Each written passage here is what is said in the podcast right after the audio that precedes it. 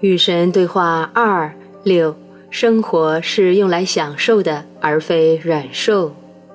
尼尔，跟我讲讲空间吧。神，空间是展现出来的时间。实际上，空间纯粹的、虚无的，其间什么都没有的空间，这种东西是不存在的。万物皆是物，即使最虚无的空间，也充满了稀薄的气体。这些气体覆盖着的区域无限宽广，乃至它们似乎是不存在的。就算把这些气体抽掉，那也还有能量，纯粹的能量。颤动和摆动就是这种纯粹能量的体现。万物都以特定的频率运动着，这也是纯粹能量的体现。这无形的能量就是将物质聚合起来的空间。从前，姑且使用你们的线性时间模型。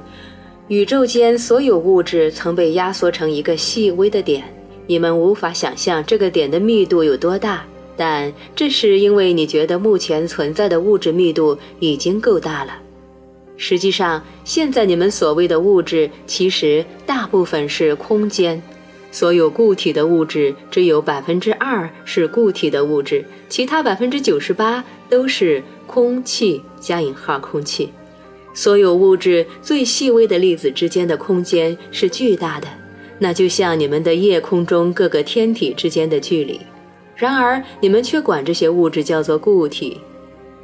整个宇宙确实曾经是固体，当时物质的粒子之间确实没有空间。所有物质都是消除了物质中的空间，这巨大的空间消失之后，全部物质所占的地方比针尖儿还要小。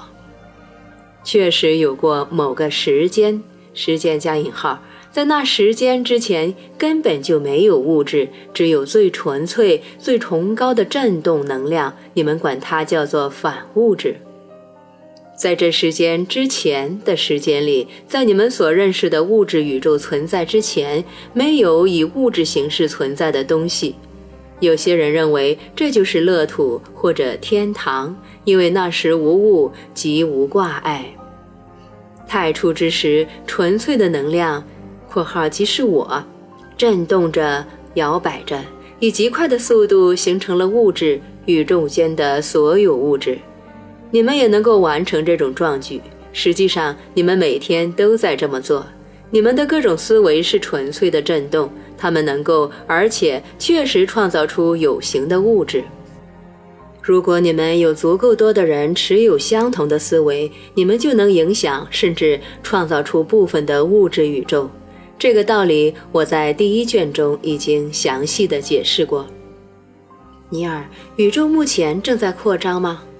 神，以你无法想象的速度。它会永远扩张下去吗？不会。驱动扩张的能量终将会消退，而粘合万物的能量将会增长，从而再次将万物拉回原样。你是说宇宙将会塌缩？是的，万物将会返璞归真，你们将会再次拥有天堂，没有物质，只是纯粹的能量。换言之，只有我。到最终，一切将会归于我。这就是你们那句“万物皆归于此”的起源。那意味着我们将不再存在，不再以物质的形式存在而已。但你们将会永远存在，你们不可能不存在，你们便是存在本身。宇宙坍塌之后会怎么样呢？整个过程将会重新开始，所谓的大爆炸将会再次出现，另一个宇宙将会诞生，它将会扩张和塌缩。然后它将会把同样的事情再做一遍，如此循环往复，直至永远。这是神的呼吸，好吧？这听起来也非常有趣，但它跟我的日常生活几乎没有关系。正如我从前说过的，将大量的时间用于揭示宇宙最深的秘密，或许不是使用你今生时间最有效的方法。然而，这些有关伟大的宇宙过程的简单比喻和描述，对你们也不无益处。比如说呢？比如说，理解所有事物都是循环不息的，包括生活、生命本身。理解宇宙的生活，将会有助于你理解你的内心生活。生活、生命循环不息，万物都是循环往复的。如果你能明白这个道理，你将会享受生活、生命的过程，而不只是忍受它。所有事物都在进行循环运动，这是生活的自然节奏。万物皆以这个节奏运动，万物皆顺着这个潮流。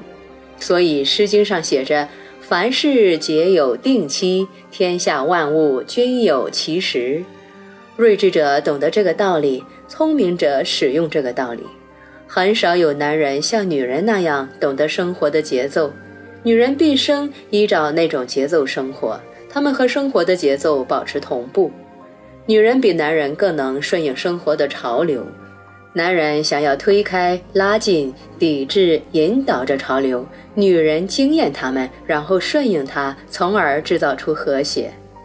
女人听得见风中花朵的音韵，她看得见无形的美，她感受到生活的牵引、推动和催促，她知道何时奔跑，何时歇息，何时笑，何时哭。何时坚持，何时舍弃？大多数女人大方地离开他们的身体，大多数男人抗拒离开。女人处在身体之中时，把他们的身体照顾得很好；男人对待他们的身体很糟糕。他们对待生活的情况也同样如此。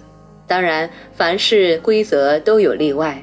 我在这里所说的是泛指，我说的是到目前为止出现的情况。我只是在说普遍的现象。但假如你睁开眼去看看生活，假如你能够正视你现在和曾经看到的景象，假如你承认事实，那么你将会发现我这种普遍性的说法是符合实际的。可是这让我很难受，这让我觉得女人好像比男人更高级，她们的本质似乎比男人要好得多。阴和阳均是美妙的生活生命节奏的组成部分。